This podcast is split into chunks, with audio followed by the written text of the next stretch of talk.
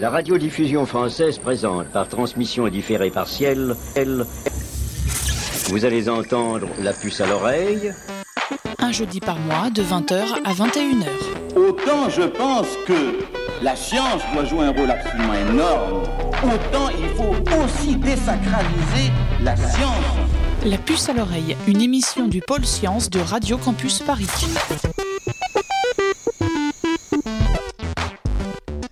Bonsoir à toutes et à tous et bienvenue dans la puce à l'oreille, votre rendez-vous scientifique mensuel le jeudi à 20h. Alors, tout d'abord, Permettez-moi, au nom de toute l'équipe de la puce à l'oreille, de vous présenter nos meilleurs voeux pour cette nouvelle année 2015. D'ailleurs, la plupart d'entre vous doivent se demander ce que leur réserve cette nouvelle année. Eh bien, nous, dans la puce à l'oreille, on s'est dit que c'était l'occasion d'aller encore plus loin et d'aller essayer de voir ce qui nous attend dans le futur, le futur proche, mais aussi le futur un peu plus lointain. Alors pour cela, nous avons fait appel à un spécialiste, non pas une voyante bien sûr, mais un journaliste. Il y a une petite différence, Blaise Mao, rédacteur en chef adjoint de la revue Ouzbek Erika, dont l'équipe s'est donné la mission précisément d'explorer ce futur pourtant si incertain. Nous écouterons également Selvin qui va nous parler du lien qui existe entre une gravure vieille de 500 000 ans et l'éducation de l'écriture en Finlande. On verra ça un peu plus tard dans l'émission. Et puis, on aura également Hugo qui a démarré une série sur les stations de métro dont le nom est lié à un euh, scientifique célèbre. Enfin, nous écouterons également Maxime et Charlène avec leur pastille humoristique. Plus tard, en fin d'émission, La puce à l'oreille explore le futur, c'est jusqu'à 21h sur Radio Campus Paris. La puce à l'oreille, la puce à l'oreille, la puce à l'oreille, la puce à l'oreille. Vers l'infini et au-delà Alors bonsoir Blaise Mao. Bonsoir. Merci d'avoir accepté notre invitation ce soir. Euh, dans euh, le magazine Nouzbek Erika, donc il y a un magazine papier, mais qui est aussi également présent sur Internet, avec un fort contenu quand même qui est accessible gratuitement aussi. Il y a aussi une application mobile qui s'appelle Futur, et en plus vous avez participé à une émission sur Arte qui s'appelle aussi Futur. Bref, c'est vraiment, vous êtes vraiment le spécialiste du futur, ça on peut pas en douter. Donc ce soir, on va parler avec vous un petit peu des innovations donc, vous, dont vous traitez euh, dans le magazine, en particulier certaines peut-être qui vous ont marqué plus que d'autres. Et puis on ira un petit peu aussi voir un peu en prospective, donc aller voir dans l'univers du futur, des possibles, qu'est-ce que va nous réserver ce futur euh, à une échelle peut-être de plusieurs années, voire plus? Euh, ce qui est intéressant dans, euh, dans votre exploration du futur, c'est qu'elle se traduit par une observation, une détection des dernières innovations, des innovations qui sont assez fabuleuses hein, dans le monde entier. Mais est-ce que ça signifie, Blaise Mao, qu'au sein d'Ouzbek Erika, vous pensez que le futur est intrinsèquement imprédictible et que le seul véritable moyen de l'appréhender, c'est justement par l'étude des innovations qui ont le potentiel de façonner ce futur non, je crois qu'il y a pas mal de façons en fait d'appréhender le futur, pas mal de méthodes, de techniques.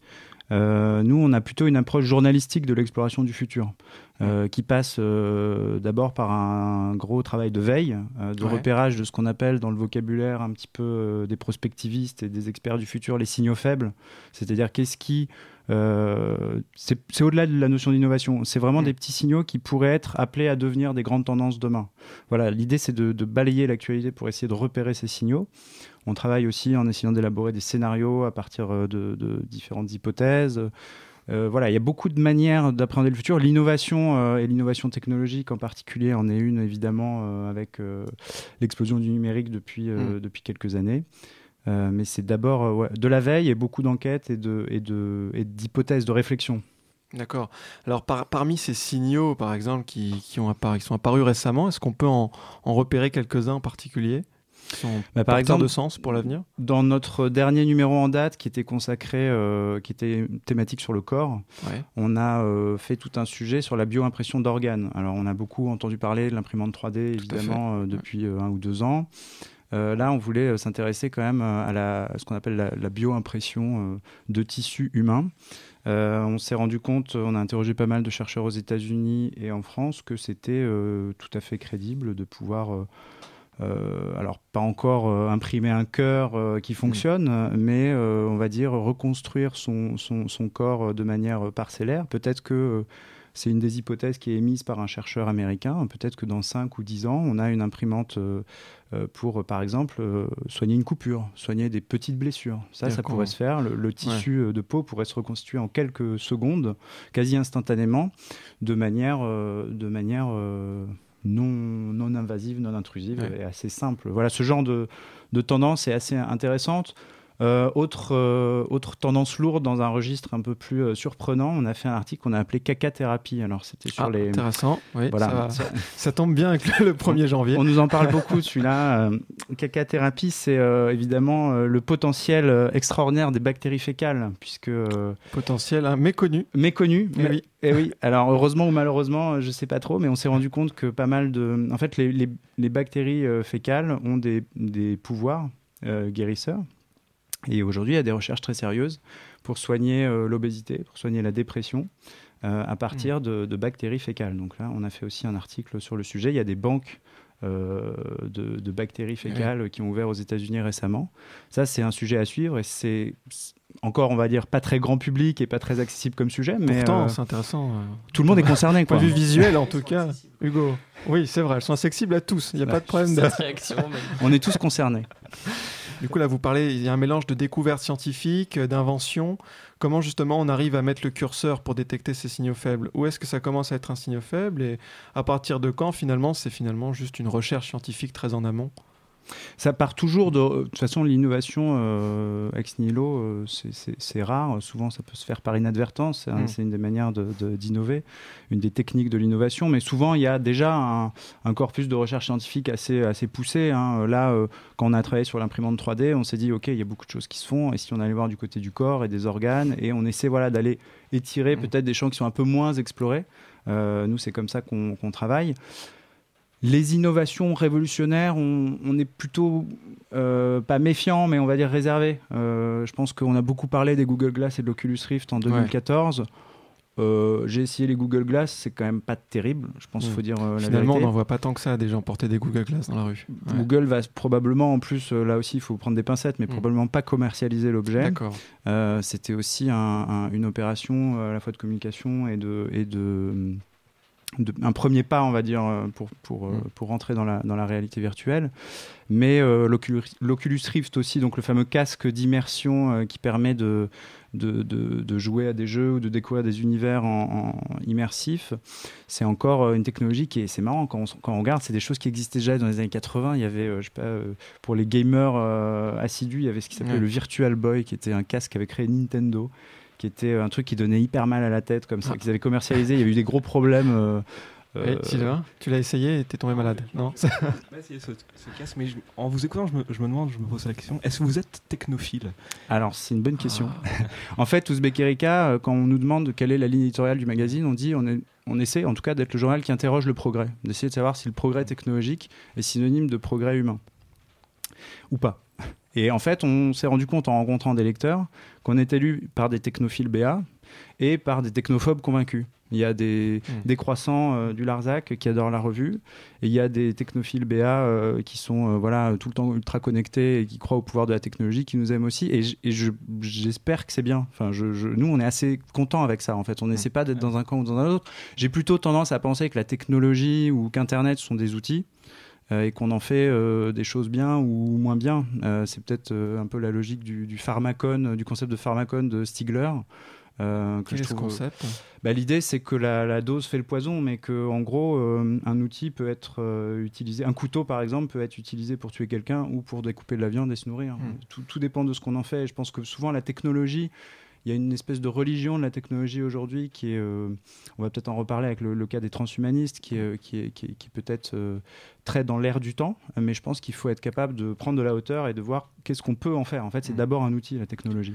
Il y a quelque chose qui est très intéressant dans, dans Ouzbek Erika, c'est quand même que vous présentez le progrès et les technologies d'une façon très optimiste en termes de Alors, prévision dans le futur. Absolument. Enfin, nous, on essaie euh, d'être un journal euh, optimiste et qui regarde, qui, qui on aime beaucoup le mot d'utopie et on, on- on creuse cette, euh, cette idée d'utopie.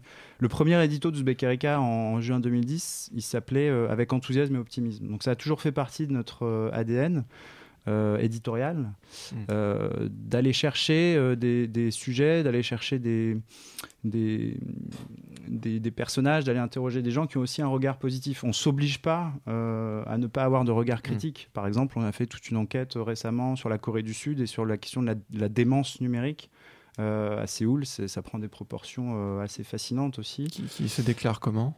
Euh, qui se déclare euh, par un taux de suicide euh, assez, assez fou, par une, une incapacité à déconnecter qui Mm. prend des proportions bien, bien pires qu'en c'est lié à la Occident. prédominance des réseaux sociaux et des de la connexion dans nos vies, c'est ça qui en fait entraîne un décalage avec la réalité ou quelque chose Ajouté comme à ça une culture du Ouais. travail et à une culture de l'effort qui est déjà très forte, Mm. euh, notamment chez les, chez les écoliers, chez les étudiants euh, qui doivent euh, derrière faire. euh, Oui, des- donc, ouais. donc malgré tout, on a quand même des, des raisons de s'inquiéter quand même là si on vous entend. Il n'y a pas que du Ah, bien positif sûr, dans ce il faut s'inquiéter, mais euh, ce qui est intéressant, c'est de regarder autre chose que. euh, ça sert à rien d'être catastrophiste ou de.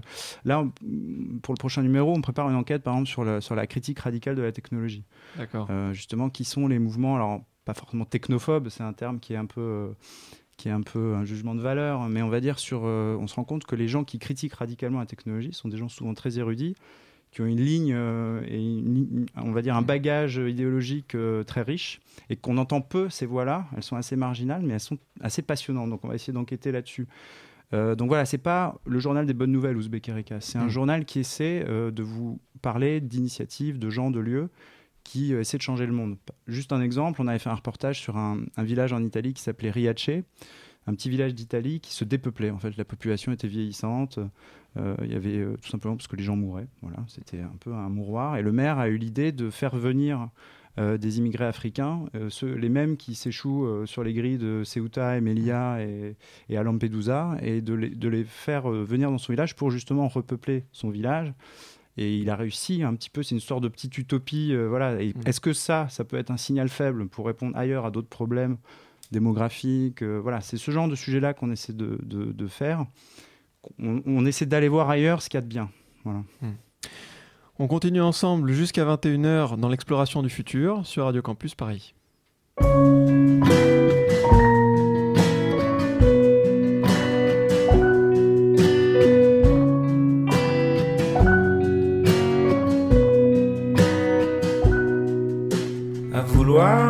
Vouloir chasser seul, qui viendra te chercher quand tu seras perdu, perclus au fond de l'eau, l'océan t'a jeté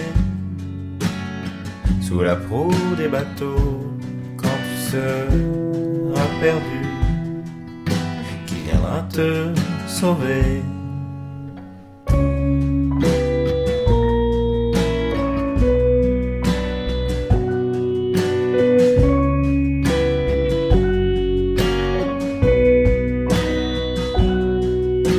Chien perdu sans collier entre les herbes folles qui viendra te chercher. Quand le dernier des os qui restait t'a rongé ne sera qu'une idée dans le noir de ta peau qui viendra te dresser. Requin baleine massif et solitaire après une vie entière passée entre deux eaux requin baleine qui viendra pour te faire enfin joindre la terre sans joindre le troupeau.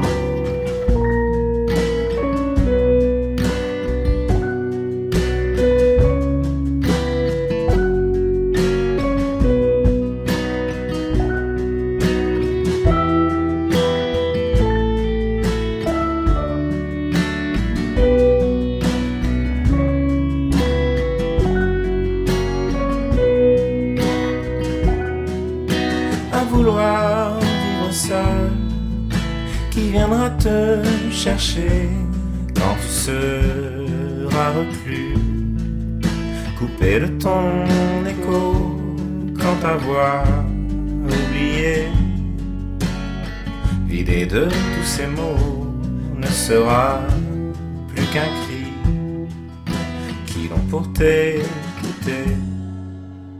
Qui pour dire où tu es, nous dire où tu seras, s'il ne nous reste de toi que l'écume dans ton sillage. Qui pour dire où tu es, nous dire où tu seras.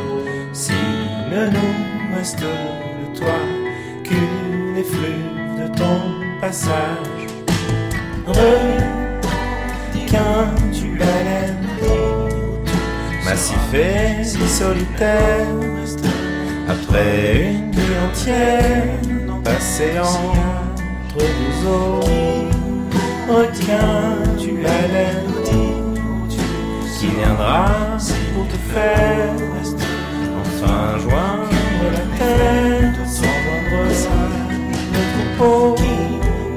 Requin, tu baleine, massif et si solitaire, après une vie entière passée deux eaux.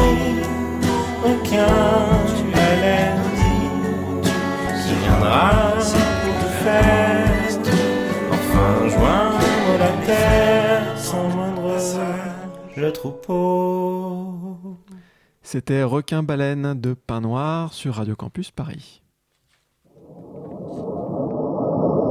Mieux vaut que je me consacre à l'étude de l'autre grand mystère de l'univers. Radio Campus Paris, la puce à l'oreille, voilà. Et dans la liste des grands mystères de l'univers, il y a Sylvain. Sylvain, bonsoir. Salut Thibaut. Sylvain, c'est un petit peu, euh, si on pouvait définir le génie en quelque sorte, celui qui arrive à mettre des liens entre des choses qui pourtant n'ont pas forcément d'apparent. Je te laisse euh, la hein. responsabilité de, de tes propos. Donc aujourd'hui, tu vas nous parler de, de deux innovations humaines majeures, on peut le dire, dans l'histoire de l'humanité, qui se font écho à travers les âges. Oui, hein, puisque le mot innovation est à la mode, hein, je, je me suis posé la question quelle est la grande innovation qui a marqué l'histoire de l'humanité? C'est un vaste sujet. On pourrait répondre au, au choix euh, l'invention de l'outil, la maîtrise du feu, la machine à vapeur, la fission de l'atome. Enfin, Ouais, il y a aussi toute une série d'avancées, certes moins reconnues, euh, mais qui sont à marquer d'une pierre blanche, comme euh, la mise au point de la recette de la sauce aigre douce, Mm, ou la fabrication massive de pinces à vélo fluorescentes. Oui. Enfin, la question fait débat. Mais s'il y a une innovation qui peut faire l'unanimité, je pense que c'est l'émergence de la représentation graphique. Cette capacité qu'a l'humain d'exprimer une pensée abstraite en marquant de symboles les objets qui l'entourent. Alors figurez-vous que des chercheurs viennent justement hein, de découvrir la plus vieille de ces représentations graphiques, un zigzag tracé sur un coquillage vieux de 500 000 ans. Ce coquillage, une sorte de grande moule d'eau douce, faisait partie d'une collection retrouvée sur l'île de Java, en Indonésie, à la fin du XIXe siècle. Le dessin est l'œuvre d'Homo erectus, un préhumain, un des ancêtres d'Homo sapiens. Donc il n'y a pas de doute pour les scientifiques. Le tracé du zigzag est bien un acte délibéré qui a été fait d'un seul coup.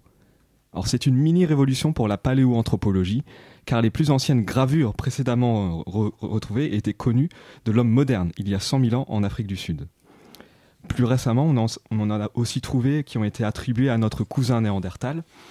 Et les gravures géométriques sont généralement considérées comme le signe de capacité cognitive moderne. Alors, qu'est-ce que ce zigzag en particulier pouvait bien signifier? Est-ce que c'était un cadeau, une marque d'affection, comme une préfiguration des nombreux fifi M nénettes qui ornent discrètement la quasi-totalité des monuments touristiques? Oui, il y a le tien en bas là. Euh, ou, ou alors est-ce que c'était une marque de territoire, hein, l'avant-garde des graffitis abscons sur les voies de chemin de fer, hein, qui distrait l'œil du voyageur tandis que le train 14028 en provenance de Tours approche de la gare d'Austerlitz? Personne ne le sait. Ah, c'est triste. Mais j'imagine, moi, volontiers, cet Homo erectus de Java assis face à l'océan, une moule à la main. Il l'a astucieusement ouverte en perforant avec une dent de requin l'insertion du muscle adducteur antérieur, celui qui maintient le coquillage fermé. Il admire le soleil rougeoyant du couchant. Il rêvasse quand l'inspiration le saisit soudain. Alors, euh, il grave ces quelques traits qui ont traversé les millénaires jusqu'à nous. Bon, qu'on me pardonne ces extrapolations, mais il est difficile de ne pas voir là les prémices de la grotte Chauvet, de celle de Lascaux et bien sûr de l'écriture. Bref, hein, c'est l'ouverture du nouvel ère. Oui, clairement. Et alors, 500 000 ans plus tard, il y a une nouvelle innovation dans le domaine. Ouais, Je me, je me Du demande zigzag. surtout, je me demande surtout hein, si cette ère dont je viens de parler ne serait pas en train de se refermer Ah. et une autre en train de s'ouvrir. Donc c'est une innovation qui se profile avec le numérique. La Finlande a décidé de ne plus enseigner l'écriture cursive, c'est-à-dire l'écriture attachée, à partir de 2016. À la place, c'est l'écriture script, comme celle qu'on lit sur un ordinateur, qui sera enseignée. Et des cours de dactylographie sont aussi prévus. Donc la même euh, recommandation est faite aux États-Unis. Et parallèlement, les tablettes numériques sont de plus en plus introduites dans l'enseignement. François Hollande vient d'ailleurs d'annoncer la mise à disposition de la tablette pour tous les collégiens dès la rentrée 2016. Donc certains s'en réjouissent, d'autres soulignent que l'apprentissage de la lecture et de l'écriture sont intimement liés parce que nos corps, euh, nos mouvements entrent en jeu dans nos processus cognitifs, un peu comme si nos pensées abstraites étaient enracinées dans nos gestes. Mhm. Donc, bonne ou, mauvaise innovation, le, débat est difficile à trancher. Mais euh, il est vrai que l'abandon total de l'écriture manuscrite n'est pas encore à l'ordre du jour. Mais j'avoue que j'ai écrit cette chronique sur mon ordinateur. Euh, et posez-vous la question finalement, quand avez-vous euh, écrit une lettre avec un papier et un stylo pour la dernière fois Alors si vous répondez aujourd'hui ou hier à cette question, vous risquez au mieux de vous faire passer pour celui qui se donne un style vintage, mhm. au pire pour un has-been, mais on pourrait même vous traiter d'homo erectus. Ça fait mal, ça. merci Sylvain, merci beaucoup.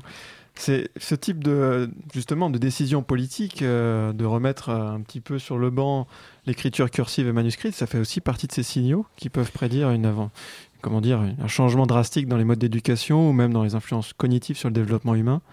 Absolument. Euh, c'est vrai qu'il y a déjà plusieurs États américains, je crois, qui avaient aussi, euh, comme la Finlande, décidé de, rendre même, je crois, carrément l'apprentissage de l'écriture optionnelle, ou en tout cas de, de l'écriture cursive, ce qui est, ce qui est c'est tellement fort comme rupture qu'on on est tous un peu choqués quand on entend ça. Et puis on a tellement, on est tous passés par ce moule-là, donc je pense qu'on a un réflexe de se dire c'est pas bien. là aussi, il y a beaucoup de positions de principe sur ce débat-là. Euh, nous, on avait, fait un, on avait organisé un débat pour poser la question faut-il autoriser Internet au bac? Après hmm. tout, euh, on pourrait Dans se la dire vie quotidienne, on l'aura toujours. On a, on a, toujours nos prothèses technologiques avec nous. Euh, on connaît plus un seul numéro de téléphone par cœur.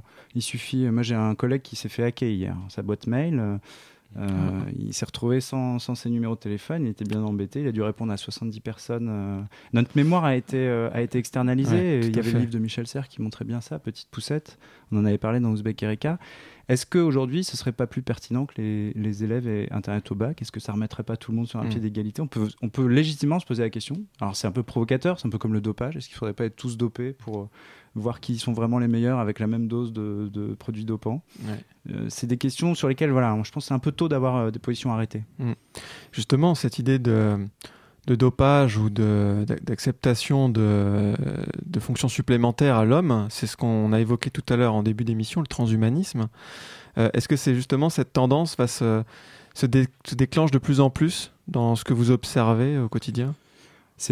On a fait effectivement un, gros dossier sur la question de la beauté, de l'avenir de la beauté, mm. et on s'est rendu compte que la, ce qui était euh, avant la norme est en train de changer. On voit par exemple euh, que des mannequins comme euh, Amy Mullins, qui n'a plus de jambes mais qui a plusieurs paires de prothèses, ou comme Pistorius qui est tristement célèbre pour mm. avoir buté sa femme, mais qui était entre, avant encore considéré comme un héros de l'époque.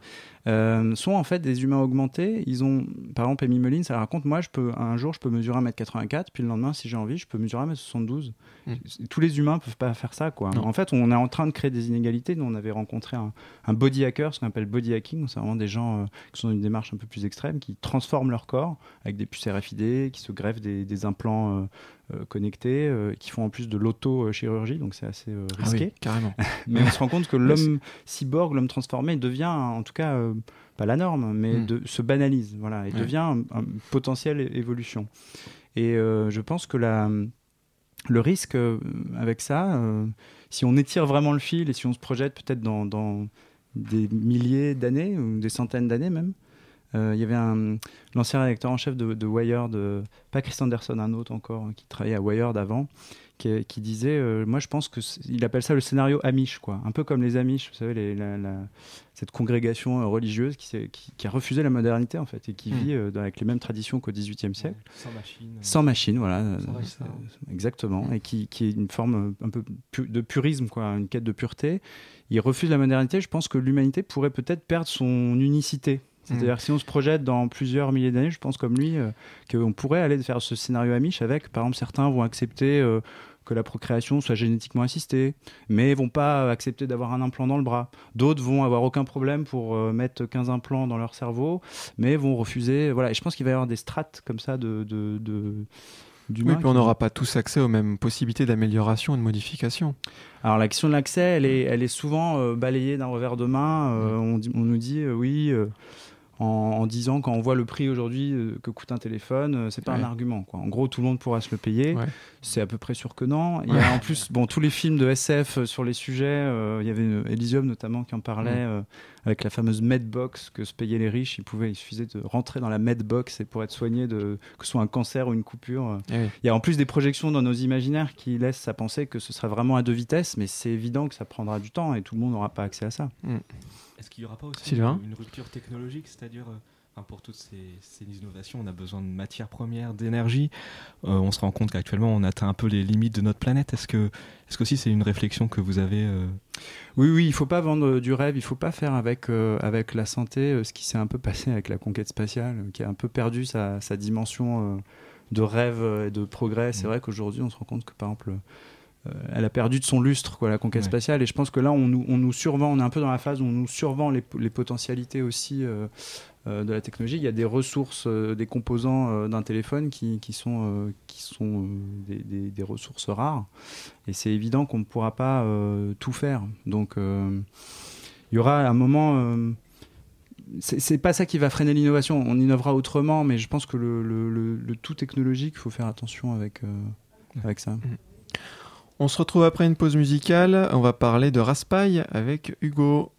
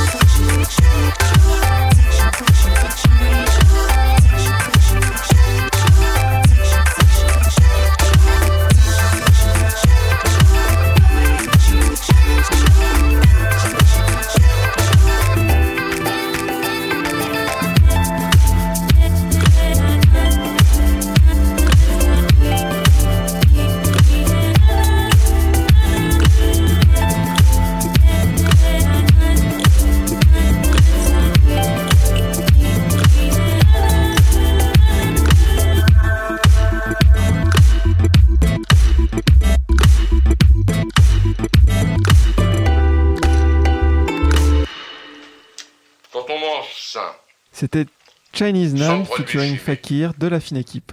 Sur 93.9, bien sûr.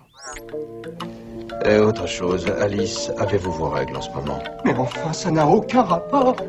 Toi, tu te tiens. C'est moi le chercheur. La puce à l'oreille, c'est des sciences, mais ça fait pas mal. Dans chaque équipe, euh, il y a, comment dire, le mouton noir, celui qui essaye de mettre un petit peu de Pas mauvais noir. esprit.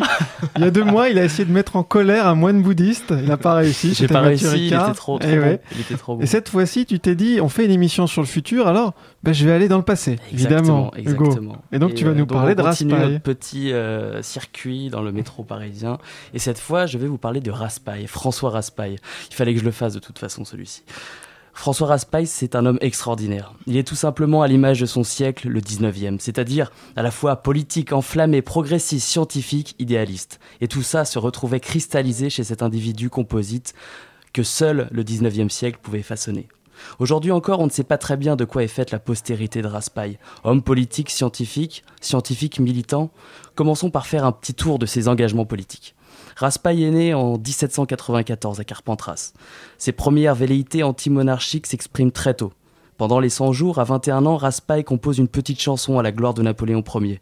Évidemment, soutenir Napoléon alors qu'on est dans un séminaire religieux, il y avait mieux à faire. Il est aussitôt renvoyé pour indiscipline. Et ça ne va pas s'arrêter jusqu'à sa mort.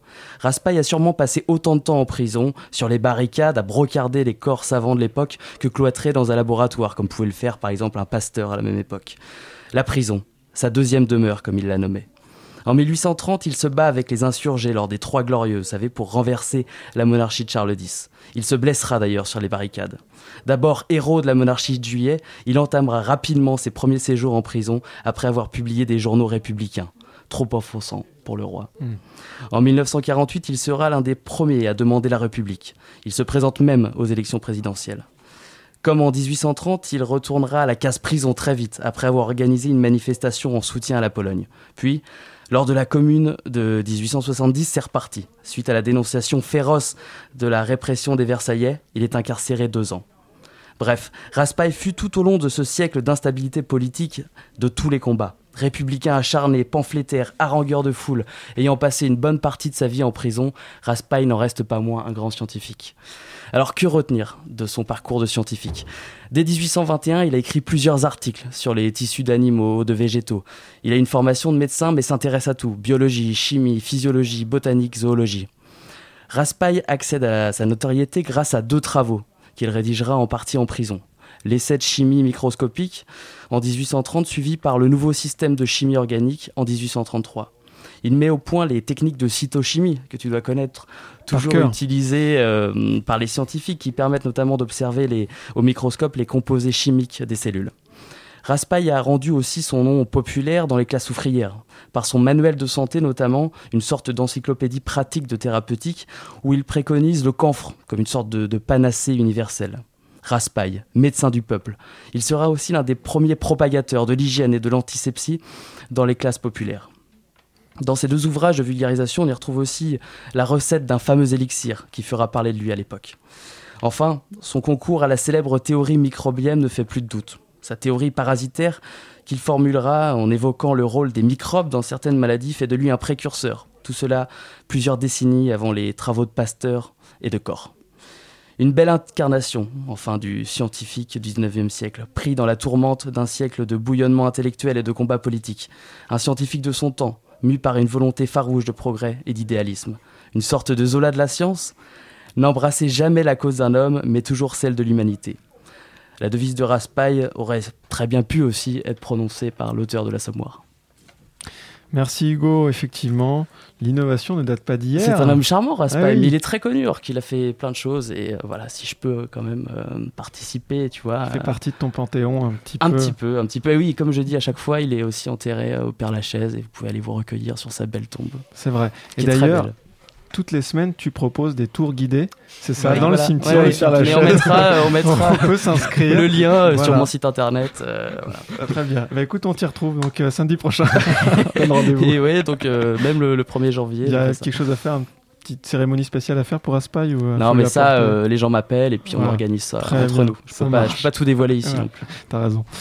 Donc pour revenir un petit peu, donc là on a entendu parler d'hygiène aussi également. On a parlé, c'est aussi une de ces façons de quand même qui a un impact sur le- la prise de pouvoir, j'ai envie de, de dire, de, de- de- de- des personnes sur leur environnement. Euh, ça revient un peu à ce qu'on a dit tout à l'heure, le transhumanisme. Et là, il y a cette grande tendance qui commence à s'inscrire de plus en plus aujourd'hui, qui est l'empowerment, hein, qu'on a du mal à traduire en français. On a essayé pendant la pause musicale, ça n'a pas marché. Mais euh, est-ce qu'on peut revenir un peu justement sur cette tendance-là très forte? Empowerment, on peut, oui, c'est essayer de le, le traduire par prise d'autonomie, prise Mm. de responsabilité, prise de pouvoir. C'est euh, la montée en puissance de la figure du citoyen. Euh, ce qui est intéressant pour euh, rester un petit peu dans la thématique de l'innovation, c'est qu'on voit pas mal d'innovations technologiques, numériques euh, au service de l'empowerment. Euh, J'ai vu passer euh, aujourd'hui une, une innovation, euh, je crois que ça s'appelle Fluo, c'est un projet français, consiste à partir de votre carte bancaire, vous expliquez dans quelle banque vous êtes et ça vous dit euh, instantanément euh, où est-ce que vous êtes couvert ou pas couvert, assuré ou pas assuré, Mmh, exemple si vous êtes à l'étranger. Voilà. Mmh. Ce, ce genre de, de choses où l'information vient et euh, ça c'est un exemple par exemple au niveau du, du- on va dire du, du citoyen. Euh, on a des, des applications médicales euh, aussi qui Ah, tout ce permettent qui la euh, e-santé. Oui. voilà. Euh, Nous, on avait fait un, un portrait euh, assez incroyable sur ce sujet-là d'un Italien qui s'appelle Salvatore Iaconesi, qui avait en fait une tumeur au cerveau. Il avait un- une forme de cancer très rare et euh, ce type était hacker. Il était euh, hyper débrouillard euh, avec, euh, avec l'informatique et il avait euh, en fait piraté son dossier médical qui était, euh, qui était fermé en fait, qui était, qui, qui était dans Qui les, était seul- dans accessible uniquement dans l'hôpital. Il l'avait mis en, en open source et en fait il avait eu des milliers de témoignages de, de personnes qui l'avaient euh, aidé à euh, avoir soit des avis, soit d'autres regards, soit une Mm. mise en relation avec d'autres euh, d'autres euh, médecins, des témoignages qui viennent d'Argentine, d'Afrique, du Japon. Et en fait, il a pu être soigné et, et il a pu. Alors, il n'est pas encore totalement guéri, mais son histoire a fait que Ça a augmenté ses chances, en tout cas considérablement. voilà, ça a augmenté ses chances. et c'est une nouvelle manière, c'est une nouvelle approche en fait de de, de l'expérience citoyenne. On se rend Ça, c'est une forme de crowdsourcing. euh, c'est une forme de crowdsourcing, exactement. euh, de, de, de la multitude peut euh, aider euh, l'individuel. On se rend compte aussi. bon, là, c'est vraiment dans l'exemple de, de, de, de, on va dire, positif. On peut aussi. euh, le, le citoyen peut, a aussi maintenant, euh, par, le, par le numérique, par les plateformes, un pouvoir qui n'était pas là avant. Euh, la figure du hacker, qui est vraiment une figure, à ma vie, essentielle dans notre époque, et plus largement celle du- celle du lanceur d'alerte, celle du geek euh, à un niveau, on va dire, plus culture pop, celle du lanceur d'alerte à un niveau politique, et celle du hacker, on va dire, euh, d'un point de vue plus, là aussi plus politique, euh, est, est essentielle et incarne bien cet empowerment. Euh, un seul exemple, c'était un hacker australien dont j'ai oublié le nom, mais il avait eu une super idée pour démontrer un petit peu l'inanité du système des plateformes d'écoute musicale en streaming. Il avait euh, en fait racheté euh, les droits de, enfin, fusionné des morceaux qui étaient tombés dans le, dans le domaine public pour en faire de, nou- de nouvelles musiques. Il avait créé des faux utilisateurs euh, de la plateforme à laquelle il s'était attaqué et il avait gagné énormément d'argent en se présentant comme le compositeur de ces morceaux. Et en fait, sans, que personne n'ait réellement écouté ces morceaux qui n'existaient pas, et euh, il s'est attaqué à une plateforme vraiment existante pour démontrer un petit peu l'absurdité de, Mm. de, on va dire, du modèle économique de l'écoute musicale en streaming. C'est un exemple un petit peu extrême qui, qui montre bien cette euh, voilà, montée en puissance euh, par le numérique, par la- les plateformes. Là, j'ai l'impression que c'est quand même plus une montée en puissance des hackers et des geeks, plus que de l'ensemble de la population. Alors l'ensemble de la population est aussi concernée. Euh, on se rend compte que euh, euh, on est un peu dans une ère du, du, du do it yourself. Il y a un peu une, une mode aussi aujourd'hui du Ouais. do it yourself, mais elle se base sur, sur des faits euh, réels. L'idée de faire les choses soi-même dans des ateliers ouverts, etc. Voilà, alors nous justement, on a un- euh, le Maganius Beckerica, on a un projet euh, dans, ce, dans cette optique-là. En fait, on s'est toujours vu un peu comme un mouvement, plus que comme juste un média. Et euh, on avait pas, on avait créé une monnaie euh, complémentaire qui permettait d'échanger des, des billets, des faux billets contre des livres qu'on sauvait du pilon. Euh, ce qui était un premier pas pour faire, on va dire, quelque chose dans le vrai monde, en plus de, de ce qu'on peut faire euh, avec notre réflexion éditoriale. Et là, on a monté un projet qui s'appelle Makerbox. Makerbox, en fait, euh, donc il y a une campagne de crowdfunding qui est en cours, et j'invite tout le monde à aller sur la plateforme KissKissBankBank On mettra le pour, lien sur le site internet. voilà, pour soutenir la cause. et en plus, c'est Noël, donc c'est le Bah, moment de faire des cadeaux. Makerbox, c'est une box. Donc, on, on a pris, le, le- comme son nom l'indique, l'objet presque le plus démocratique. Tout le monde connaît les Wonderbox, les Smartbox. Donc, ces boîtes dans lesquelles on, on- on vous offre un catalogue pour aller dans tel hôtel ou dans tel Ah, euh, circuit de Formule ou- 1, massage, Mm. spa et autres. Alors c'est pas mal, c'est intéressant, ça marche très bien. Nous on s'est dit, euh, ce qui serait pas mal quand même, c'est de faire découvrir le monde des makers, le monde euh, des Fab Labs, le monde des, des makerspace, ces, ces, ces ateliers. Est-ce qu'on pourrait faire passer la porte de l'atelier à plein de gens qui seraient intéressés, qui, qui ont un peu peur, je pense, qui sont un Oui, peu ça peut être un inhibés peu, ouais, un peu impersonnel, ça, ça peut être un peu effrayant. c'est un peu effrayant.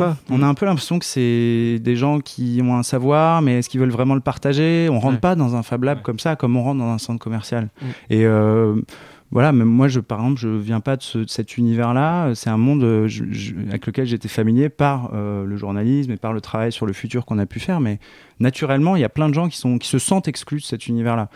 Et on s'est dit, avec ce produit, euh, plutôt grand public, plutôt qu'on offre comme un cadeau, on peut euh, proposer aux gens d'aller fabriquer un tabouret, d'aller fabriquer, euh, d'aller brasser leur propre bière, d'aller fabriquer un drone. euh, et ils vont passer une journée à l'atelier. On a une vingtaine de lieux partenaires en France, à Paris, mais aussi dans toute la France. Par exemple, il y a un luthier à Vichy euh, qui vous propose de fabriquer vous-même votre guitare. Euh, voilà, et à chaque fois, C'est on... pas que des Fab Labs, ça peut être aussi des artisans qui ouvrent Exactement. leur atelier et- Ouais, et, leur être des- savoir des, menuisiers, euh, des luthiers euh, et euh, plus largement des ateliers, on va dire un peu plus dans la logique du Fab Lab avec euh, des outils numériques, des fraiseuses, des imprimantes 3D où on apprend. En fait, il faut refaire euh, refaire travailler ses mains. Je pense qu'on est aussi dans une société qui est euh, un peu frustrée. euh, de, de ne plus faire, de ne plus fabriquer. Et il y a une culture de l'objet qui est intéressante, qui à mon avis remonte un petit peu en puissance aujourd'hui. Ça, c'est aussi un vrai signal faible pour le coup euh, du monde de demain. Je pense que les gens, ont- ont- par exemple, le, grand succès des cours de cuisine ces dernières années, des émissions de cuisine, je pense que ça traduit ça. Ça traduit euh, une frustration de plus apprendre, de plus faire les recettes de grand-mère euh, qui avant se, se transmettaient. Euh, tout d'un coup, les gens ont, redécouvert la cuisine. On pouvait faire à manger, quoi. Mhm. Et donc, euh, je pense que c'est un peu la même chose aujourd'hui. On voit que les gens se remettent à faire des ateliers de poterie. À, voilà, ça peut passer par des activités un peu annexes, mais je pense que dans le, on a une frustration euh, qui est que nos métiers ne sont plus vraiment liés à la fabrication, Ah, Hugo de moins en moins. Et euh, J'ai une question plus politique. Est-ce que vous euh, faites du lobbying auprès des organisations politiques Euh, Par exemple, quand vous soutenez des innovations, des projets qui euh, naturellement déclenchent des débats, est-ce que euh, vous essayez de, de convaincre les élus, les politiques? Alors, nous, on fait avec le, magazine, on fait d'abord du journalisme. Donc euh, là, avec ce projet-là, c'est un projet qui est un petit peu plus politique parce qu'on le soutient, qu'on défend cette cause et qu'on croit que cet univers qui est celui des Fab Labs, euh, effectivement, euh, mérite d'être défendu et qu'on fait partie, je pense, de ce monde-là. En tout cas, qu'on a une communauté d'idées avec ce monde des ateliers et de la, fabrication. Après, directement auprès des politiques, non. Ce qu'on essaie de faire, c'est par contre de développer des projets qui, euh, qui effectivement peuvent avoir une influence politique. Je vais vous donner un exemple. On est aussi partenaire d'un livre qui sort ces jours-ci, enfin qui sort pas, il faut l'acheter sur Internet, qui s'appelle Open Models. Open Models, c'est un livre sur euh, tous les business de l'économie open. Euh, c'est un livre qui fait la synthèse, euh, qui a été créé par un think tank qui s'appelle Without Model et qui présente en fait euh, c'est quoi la différence entre le free et l'open, c'est quoi la différence entre l'open source, euh, voilà, et, et présenter toute une gamme de projets dans l'open, dans l'économie open, que ce soit dans le hardware, dans la culture, dans l'éducation. À la fin de ce livre, il y a 14 propositions sur euh, justement comment promouvoir l'open dans l'économie aujourd'hui, Euh, que- qu'est-ce que peut faire l'État, que peuvent faire les entreprises. Et euh, parmi ces 14 propositions, en a une qui euh, est retenue aujourd'hui par Axel Lemaire dans son projet de loi numérique. Donc on soutient quand même des projets qui ont une portée politique, qui peuvent avoir un impact politique, euh, et on fait de la politique à notre manière, en ayant comme priorité d'inciter les gens à réfléchir et à préparer le futur. Et vous pensez pas que l'avenir de la politique, c'est, euh, on- enfin, on peut, on fera de la politique plus tard euh, uniquement grâce à, aux nouvelles technologies, à l'innovation, comme le revendiquent un peu des organismes comme les Anonymous, euh, le Parti Pirate, Ah oui, une etc. sorte de politique comment, voilà, comment vous, distribuée, vous euh, vous situez aussi par rapport à eux? Ils ont, euh, nous on avait fait un grand dossier sur, euh, sur les Anonymous, sur le- la civilisation de- des hackers qu'on avait appelé la, la- la civilisation du partage. C'était il y a deux ans, un petit peu au moment où justement on commençait à entendre parler des Anonymous. On ne peut pas faire de la politique que comme ça. Euh, ces mouvements-là eux-mêmes ont des débats sur est-ce qu'ils doivent se politiser, est-ce qu'ils doivent défendre des causes politiques ou pas, ou rester dans une démarche plus autonome. Je pense qu'on est vraiment dans une phase de tâtonnement. Euh, à un moment, il y a aussi euh, la démocratie, si on y croit, et il faut voter, et il faut faire le jeu ou pas des partis. Je pense qu'il y a un espace politique énorme pour ce monde-là qui est en train de se construire et qui n'est pas représenté aujourd'hui dans les partis existants, ou alors qui est porté dans des grands partis par des figures un peu isolées. Euh, par exemple, on parlait de l'open. L'open, il y a des gens à Europe Écologie Les Verts qui prônent l'open, euh, l'économie open, mais euh, ils sont, on les entend pas, on les voit pas. Donc, euh, je pense qu'il y a un espace politique qui est peut-être à conquérir et qui pourrait représenter ce monde-là. Mais le problème, c'est que ce monde-là est complexe, il n'est pas du tout uniforme, et il faudrait que tout le monde soit d'accord pour jouer aussi le jeu politique, le jeu des institutions, le jeu de la démocratie. On se retrouve après la pause musicale avec Maxime et Charlène pour leur pastille humoristique.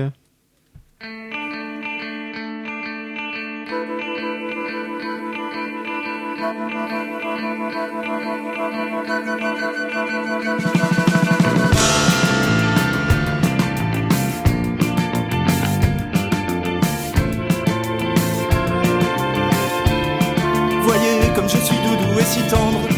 Oh oui, si tendre, et je jure que plus jamais, jamais je ne le ferai. Promis, jamais. Ouais, jusqu'à la prochaine fois. Voyez comme je suis doudou et si tendre. Oh oui, si tendre, et je jure que plus jamais, jamais je ne le ferai. Promis, jamais. Ouais, jusqu'à la prochaine fois. Pauvre vieux, tu lui as fracassé le crâne à coups d'extincteur. Bon, et alors? Il faut bien aider à mourir les petits vieux.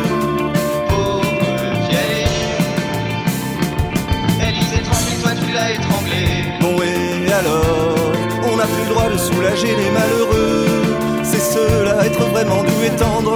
Oh oui, si tendre, mais promis, plus jamais, jamais, jamais, jamais, jamais, jamais, je ne le ferai. Ouais, jusqu'à la prochaine fois. Non mais vraiment, écoutez, regardez, vous voyez bien comme j'ai besoin d'amour. Oh, de l'amour, de l'amour, oh oui, j'en veux de l'amour. Non mais vraiment, écoutez, regardez, voyez bien comme j'ai besoin d'amour. Oh, de l'amour, de l'amour, oh oui, j'en veux de l'amour. C'est dire si je suis doudou et si tendre, oh oui, si tendre, mais promis, plus jamais, jamais je ne le ferai. Même si la vie est bien une belle peau de vache et tout et tout. Moi qui suis si doux et si tendre, oh oui si tendre, je jure que plus jamais, jamais je ne le ferai. Même si la vie est bien une belle peau de vache et tout et tout.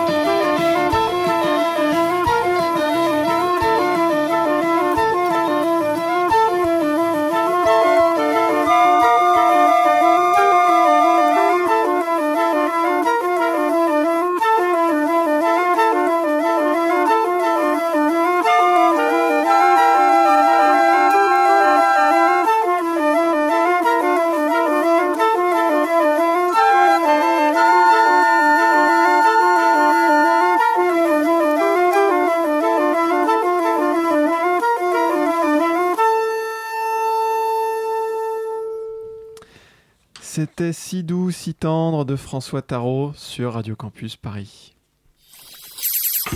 La puce à l'oreille, c'est aussi en podcast sur radiocampusparis.org. Rien ne me choque, moi. Je suis un scientifique. Enfin, rien ne nous choque, rien ne nous choque. euh, ça dépend, hein, parce que des fois, avec les pastilles humoristiques de Maxime et Charlène, il faut s'accrocher, mais justement, ils sont là ce soir maintenant. Et En plus, ils sont pas enregistrés, ils sont carrément là au micro. En live. En live. Cela lui met la puce à l'oreille. La vérité est tout autre. La chronique rigolote de la puce à l'oreille.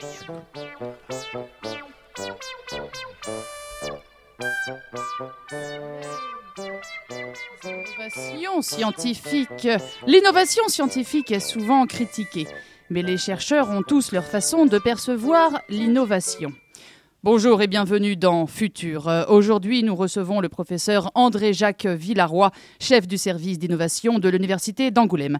Professeur, le monde scientifique s'inquiète du retard de la France en termes d'innovation. Nous sommes à la pointe de la technologie. Vous n'avez qu'à visiter notre site sur 3615 Angoulême, rue Université, et vous constaterez mes dires. Bien, vous êtes venu avec votre nouvelle invention. En effet, la voici. C'est un téléviseur, professeur apparence, oui, mais il a une particularité. Vous pouvez l'amener n'importe où, ce qui vous permet de regarder les programmes dans le métropolitain, dans la file d'attente du bureau de poste, dans les cabines téléphoniques. C'est révolutionnaire. Fascinant, professeur. Mais comment cela fonctionne-t-il? Par énergie solaire, par batterie rechargeable? Absolument pas. Cette rallonge de 12 000 mètres suffit. La preuve, regardez, je vais l'allumer.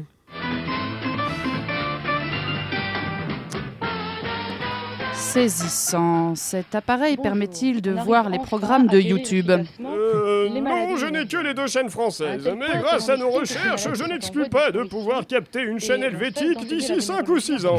Merci, professeur. Nous espérons. Ah, la télé ne fonctionne plus. Non, je pense que ma femme a dû la débrancher pour passer l'aspirateur. Je vais lui dire de rebrancher la télé. Vous pouvez m'appeler le 62 à Bagnolet Merci, professeur. Tout de suite, une musique. Les innovations scientifiques sont également en fonction des crédits accordés aux laboratoires. Alors, messieurs, j'attends toujours votre dernier rapport. Euh, ben, on essaie de vous l'envoyer, mais avec une connexion 64K, c'est pas évident. Ne cherchez pas de fausses excuses. Un bon chercheur ne doit pas être tant dépendant de ses outils. Ouais, mais avec votre idée de polyvalence, on a du mal à se consacrer à notre travail. La polyvalence est à la mode, et puis elle est enrichissante. Oui, mais là, euh, une seconde. euh, euh, allô? D'accord, c'est noté. Désirez-vous une boisson? Nous avons un large choix de jus de fruits, aux gazeuses ou limonade. D'accord? À tout de suite. Fabrice, faut que t'ailles livrer une de fromage et une margarita, voilà l'adresse. j'y vais. Et t'arrêteras de boire ton café dans mes tubes à essai. Mais c'est un gobelet en plastique. C'est ce que je dis. Bon, cessez de vous noyer dans un verre d'eau. J'attends des résultats d'ici la fin de la journée. Avant de partir, monsieur le directeur, désirez-vous un gâteau Macri, Maxi Crousti pour une chocopause Maxi Crousti Le goûter devient tout choco. Pourquoi vous me dites ça Bah, on est filmé pour une émission de télé-réalité, c'est un de nos sponsors. Euh, à ce propos, Janine, euh, vous devez partir, le public vous a éliminé. hein. Ah bon, d'accord. Mais il reste certains domaines de recherche où l'argent coule à flot. Et avec cette solution, le dentifrice saute tout seul sur la brosse à dents. Merveilleux. Et vous, Wigan, où en êtes-vous Eh bien, j'ai changé la couleur de l'emballage. Avec un budget de 10 millions de dollars Bah, avec les trois quarts, faut dire que les trois quarts sont partis dans la conception des images de synthèse pour la pub. Ce n'est pas un argument, Wigan. Messieurs, notre budget a encore augmenté de 95%. Nous devons absolument trouver des innovations. Ben, on sait plus quoi inventer. Eh ben, creusez-vous les ménages Euh, on peut partir trois semaines aux Maldives pour faire un brainstorming là-bas Pas assez cher. Bah, partons six mois. Ok, je note. Autre chose? Bah, moi, j'ai pensé qu'on pourrait rajouter des écrans plasma sur les tubes d'un dentifrice, comme ça, on pourrait aller sur internet en se brossant les dents. Ah, ça, c'est une idée. Ou alors, chaque tube est accompagné d'une personne qui vous brosse les dents à domicile. Mais non, faut que ça fasse innovation. Eh ben, on l'habille en robot. Ça me plaît. Mettez tout ça par écrit, on en reparle demain. Si vous souhaitez rester au fait des innovations scientifiques, vous n'avez qu'à écouter la puce à l'oreille. La puce à l'oreille, c'est aussi en podcast sur radiocampusparis.org. Rien ne me choque, moi. Je suis un scientifique. Merci Maxime et Charlène. Euh, quelle brillante innovation Ah, que nous réserve le futur hein, dans le monde de Maxime et Charlène j'aime- quand même. j'aime bien le tuba dentifrice. tu veux le tuba dentifrice? Eh ben tu l'as, c'est offert. Voilà, cadeau. Hugo, non. Non, toi, les en plus en forme de robot, euh, euh, non, ça, ça, ouais. ça irait pas dans ma salle de bain. je m'en doutais bien de toute façon. Alors, pour revenir un petit peu à Blaise Mao sur euh, peut-être des innovations euh, justement un peu décalées comme cela, il y en a une qui, euh, qui vous a particulièrement interpellé cette année? Bah, on se rend compte que les innovations, c'est souvent euh, maintenant, souvent des artistes, euh, des designers, mais beaucoup des artistes en fait, plus que des ingénieurs qui, qui innovent et qui innovent parfois avec beaucoup d'audace. Il y avait un truc, euh, un projet très marrant. Euh, J'ai oublié son nom, mais euh, l'idée était géniale. Il a créé toute une plateforme pour mettre ça en scène. C'est simple, il a dit on a une empreinte carbone euh, trop importante à l'échelle individuelle. Il faudrait, on le sait, plusieurs planètes pour, pour nourrir l'humanité Mm. et pour supporter l'humanité. Il s'est dit, en fait, le pro- pour arriver à, avec notre seule planète à supporter euh, 7 milliards d'êtres humains, il faudrait qu'on mesure tous 50 cm. Et il a réduit en fait l'échelle humaine, et donc euh, il a réduit notre euh, euh, quantité de nourriture nécessaire, il a réduit notre quantité de pétrole nécessaire, et il a créé, c'est vraiment marrant, euh, tout un univers pour imaginer ce que serait une humanité de 50 cm. Il y a ce genre de, de- de- d'innovation est quand même assez marrante. Sinon, il y a aussi le, le robot qui fait la circulation robot, à Kinshasa. Bah, toujours un robot Toujours un robot. part, Alors, ouais. Avec Ouzbek Erika, il y a souvent des robots cachés dans les pages. Euh, Kinshasa, euh, de Congo, a, a- a testé le robot qui fait la, qui fait la, la circulation en, en pleine ville. Ça, c'est intéressant aussi. C'est-à-dire, il le fait mieux qu'à des feux A priori, de ouais. signalisation a priori. J'ai Ouais. pas testé, mais euh, c'est l'occasion peut-être d'un reportage. Ah bah voilà, écoutez, euh, quand on aura les budgets Radio Campus, on ira à Kinshasa. Même sans budget. Oui, c'est vrai. Bah écoute, Hugo, tu pars demain. si Voilà. la- si- si la rédaction nous le- nous l'offre. On en Ouais. discutera après. Ça marche. Eh bien voilà, l'émission malheureusement maintenant va bientôt toucher à sa fin. Merci euh, Blaise Mao pour être venu. Merci à vous. Euh, merci Sylvain, merci Hugo. Merci à toi, Thibaut. Bah, merci de rien, il n'y a pas de problème. Merci à Maxime et Charlène qui nous ont fait cette petite pastille en live. Euh, L'émission, on le rappelle, est disponible en podcast sur le site internet de Radio Campus Paris tous les mois. Vous pourrez donc la retrouver à la réécoute dès qu'on l'a mis en ligne. Et puis vous pouvez nous joindre par email sur la puce à l'oreille radiocampusparis.org pour gagner un voyage à Kinshasa. Voilà, avec Hugo. Et moi, je rajoute un Ou- voyage en Vendée. Ou à Raspail, ou en Vendée, d'accord. Ah, t'as Voilà, en un voyage deux. en Vendée. C'est pour le deuxième. Ok, ok, sympa. Et bien c'est noté. Voilà, on vous laisse, on se retrouve dans 4 semaines. Et d'ici là, n'oubliez pas de garder la puce à l'oreille. Bonne année. Salut.